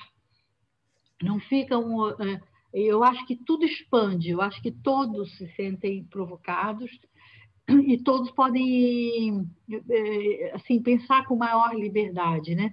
É até difícil da gente explicar é, em alguns contextos para patrocinadores que não existe essa separação tão estrita no nosso trabalho, que é um trabalho múltiplo, que, que, que todos dão um pouco de palpite, que a gente influencia o olhar eu, por exemplo, gosto muito de, de, trabalhar nas cores, então é uma área que eu, que eu trabalho fortemente.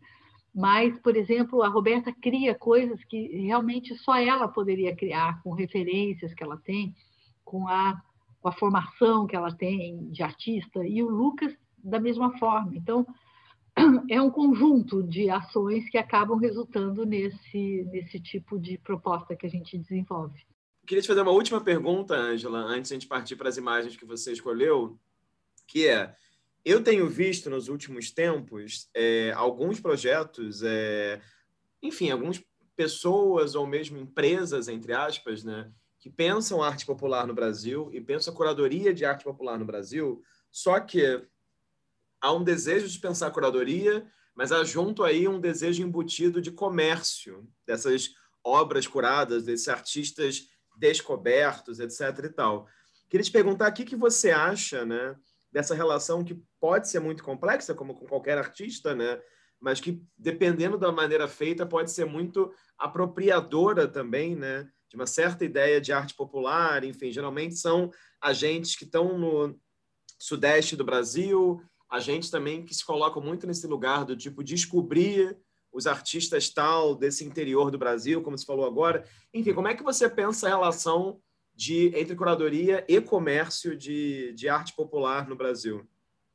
Olha, eu acho que há um déficit tão grande na comercialização do, das obras dos artistas populares que eu não quero ser, digamos, é, muito crítica em relação a esses movimentos, porque eu acho que os artistas têm um valor, as obras são pouco valorizadas, eles vivem, em geral, a maior parte vive de uma forma muito precária, e existe realmente, como você diz, há uma apropriação por alguns agentes, mas eu acho que, na medida em que não seja uma coisa que muito abrangente, o campo é capaz de, de né, se relacionar com isso.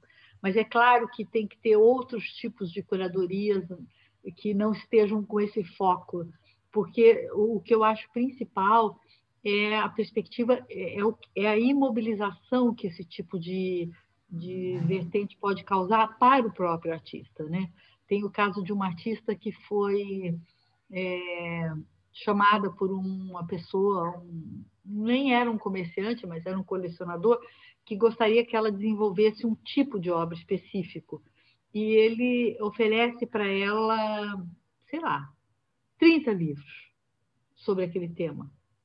E ela se sente paralisada e adoece diante daquela quantidade de livros.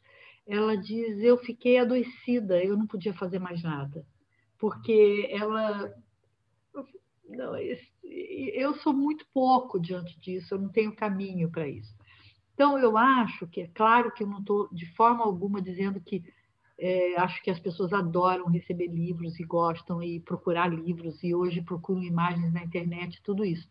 Mas eu acho que a arte é um campo extremamente delicado e perigoso, porque ela está lidando com sensibilidades afloradas, com sensibilidades assim é, fortes, mas também com coisas cotidianas, com uma sensibilidade que precisa é, ser canalizada para que as pessoas possam viver daquilo que elas fazem, né? Então, eu de forma alguma acho que a arte popular, pelo contrário, eu olho para o trabalho do museu e penso que bom que esse trabalho, estando no museu, participa de um fluxo de valorização dessas obras e desses artistas, e porque eu acho que isso resulta. Né? É claro que eu vou usar aqui uma palavra do Celestino, que é um artista popular de, do Ceará, ele diz assim: Olha, eu não gosto de falar se é arte ou artesanato. Eu acho que cada um compra o que quer, vê o que quer, depois passa numa peneira e o que ficar, aquela pessoa conclui. Eu achei aquilo incrível, porque de fato é, são tantos fatores, é tão complexo, e eu acho assim, a gente pode responder uh, por nós, né, pela nossa é, posição, e eu acho que a nossa posição tem que ser muito clara, porque a gente acaba fazendo, digamos, sendo uma parte desse conjunto que também tem o seu peso, né? Tem um pequeno peso, mas tem o seu peso, né? É, Ângela, é, você escolheu duas imagens, é, quer dizer, você na verdade falou duas coisas que queria compartilhar, eu busquei, mandei para você, você aprovou, estou trazendo aqui. Queria que você falasse por que, que essas duas imagens ou projetos são importantes para você. Então, o Teatro da, da, Vertigem foi assim uma das experiências mais totais em termos artísticos que eu tive a oportunidade de viver. É, essa encenação, ela, esse grupo, ele trabalha essa fronteira entre o, o homem, o homem moderno, digamos, o homem é, desse mundo capitalista e o homem religioso, do que eles chamam do homem religioso, e, e eles trabalham com essas fricções, e ao mesmo tempo eles é, encenam em, em, em, lugares assim existentes. Eles, eles começaram um trabalho com uh, trabalhando com patrimônio histórico e esse espetáculo que eu vi na Baía de Guanabara em 2007 foi uma, uma das experiências mais totais que eu tive, e pensando é, em total como da perspectiva é, sociológica do Marcel Mauss, do fato social total, porque ao mesmo tempo era um espetáculo, era uma experiência, era alguma coisa altamente politizada, com uma crítica ao que a gente estava vivendo, assim, com uma reflexão, colocando a gente estava dentro dessa cena, nós saímos, o público chegava, saía numa balsa e percorria nessa balsa a Baía de Guanabara, sendo surpreendido por vários acontecimentos. Tem uma cena quando é, estão sendo buscados os operários, as famílias dos operários que foram construir Brasília, estão indo nos arquivos, nas delegacias policiais, buscando notícias dos familiares, eles, eles encheram uma ilha da Baía de Guanabara de arquivos.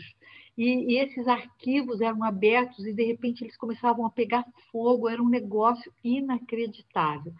E muitos barcos, muitas cenas acontecendo em barcos diferenciados. Então, alguns atores, nessa cena especialmente, era sobre falava sobre a construção dessa eh, da ponte de Rio Niterói, que também foi um lugar que teve muita morte de operários. Então, trazendo essa, essa, essa dimensão assim trágica do, do, da contemporaneidade, dessas obras que são importantes, pra, mas da forma como elas são feitas, das vidas que elas levam.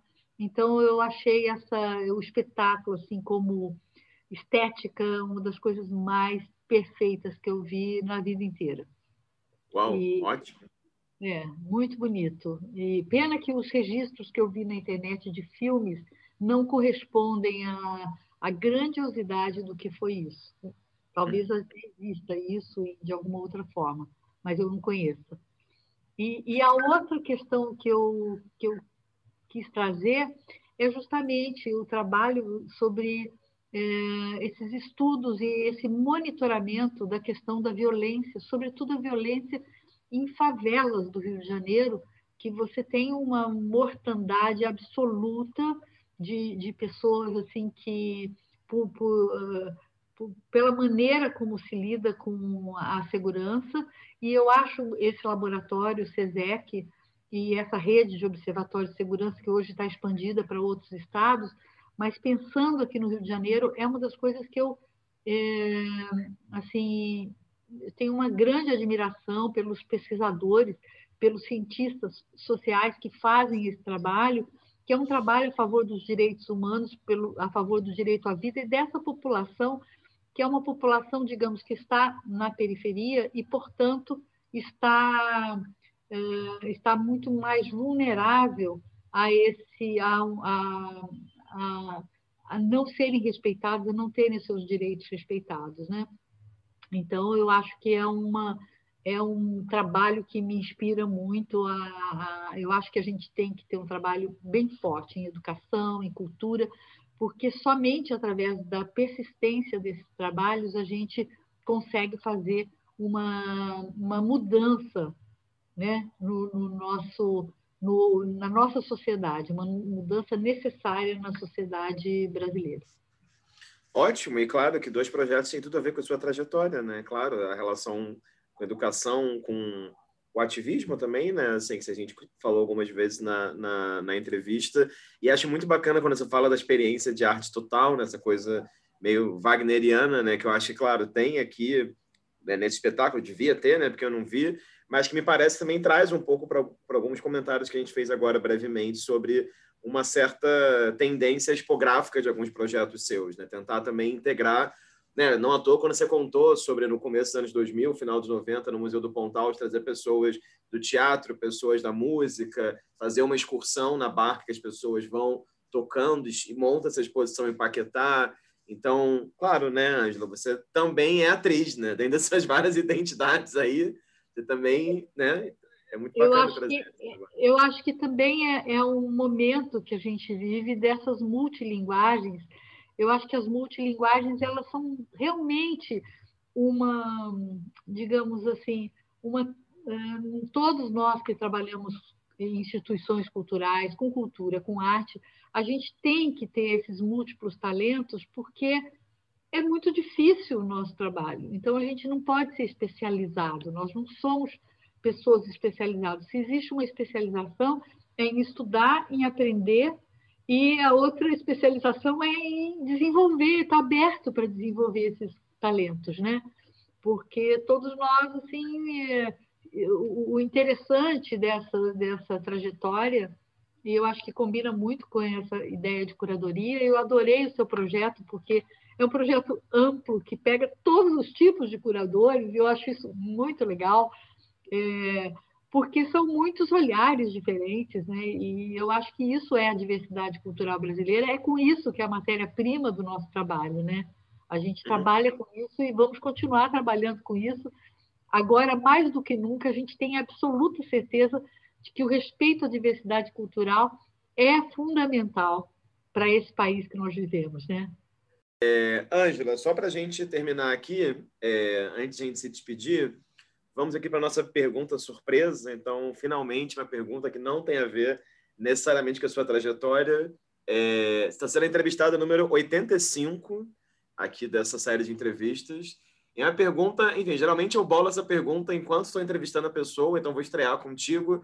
E acho que tem tudo a ver com a sua trajetória essa pergunta, mas, claro, você não vai poder responder Museu do Pontal, que eu vou te proibir. Então, a, per a pergunta é: quero que você me fale uma instituição de arte, e mais uma vez, instituição no sentido amplo, arte no sentido amplo, qualquer lugar do mundo, que você admire assim profundamente o trabalho e por quê?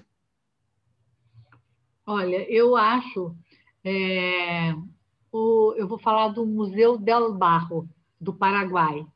Eu acho que é um museu incrível, que eu acho que tanto conceitualmente, teoricamente, é, o Tício Escobar tem um trabalho conceitual muito interessante e traz uma ideia desse, justamente pelo fato do Paraguai ser, uma, ser um país assim que tem essa mistura uh, indígena muito presente, o indígena dentro, dentro do, do cotidiano do país.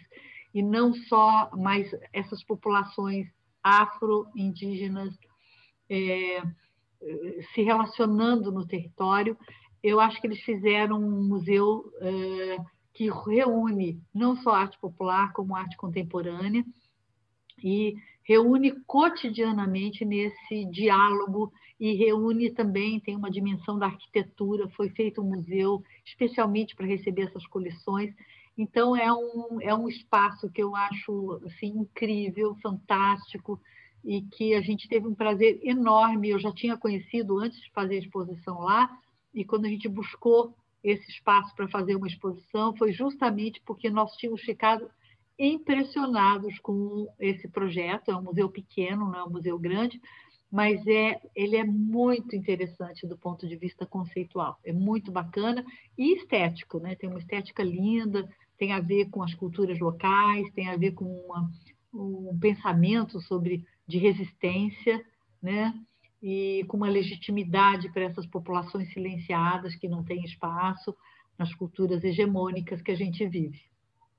Ótimo, muito bom, ótima lembrança. Não conheço ainda, mas morro de vontade de ir lá conhecer. Não só o museu, mas claro, o Paraguai também.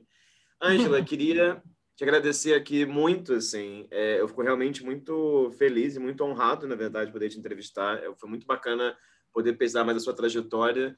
Eu acho, acho não, tenho certeza, né, que você é uma figura é, essencial para a história da arte no Brasil, uma figura essencial também para um panorama de curadoria no Brasil, né? Porque, claro, são pouquíssimos e pouquíssimas as pessoas no Brasil no campo da curadoria que se interessam por arte popular, por exemplo, né? É, e que quero dizer assim, que articulam projetos com a profundidade que você faz. Então queria, não sei, só expressar aqui a minha admiração e respeito por tudo que você fez e faz e vai fazer ainda também expressar aqui como esse é o último dia, né, que o museu funcionou na sede onde foi 44 anos, né, é, desejar boa sorte nesse futuro, dizer também que acho que não só eu, mas todo mundo que acompanhava virtualmente e presencialmente a série de inundações que estiveram na sede anterior, todo mundo que se preocupava, que pôde ajudar ou compartilhar nas vaquinhas, enfim. É, então, queria, não sei, só desejar tudo de melhor e expressar aqui essa grande admiração e agradecer pela entrevista.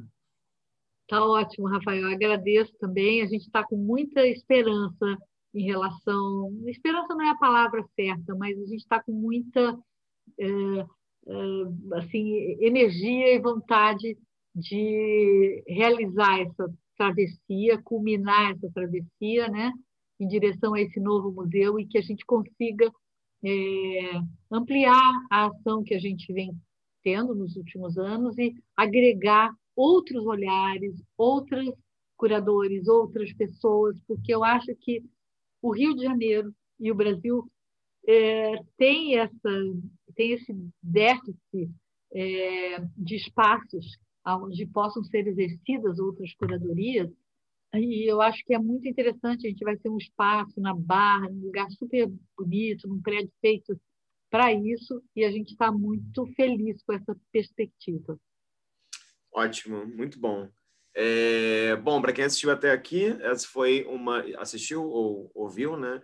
Essa foi uma entrevista com a Ângela Marcelani, que é curadora, que vive no Rio de Janeiro. A gente agradece aí a sua presença virtual do outro lado.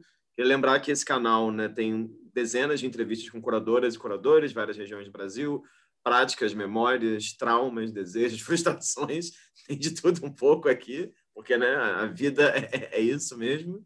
Então, a gente agradece a presença e até uma, uma próxima entrevista.